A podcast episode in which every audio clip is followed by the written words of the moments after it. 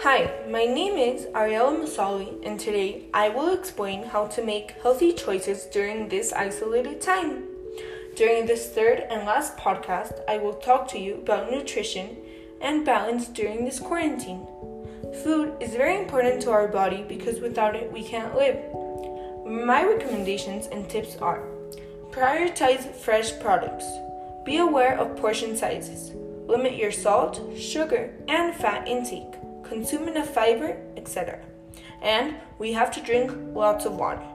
We should pray and do Shabbat because it connects us to God and our family.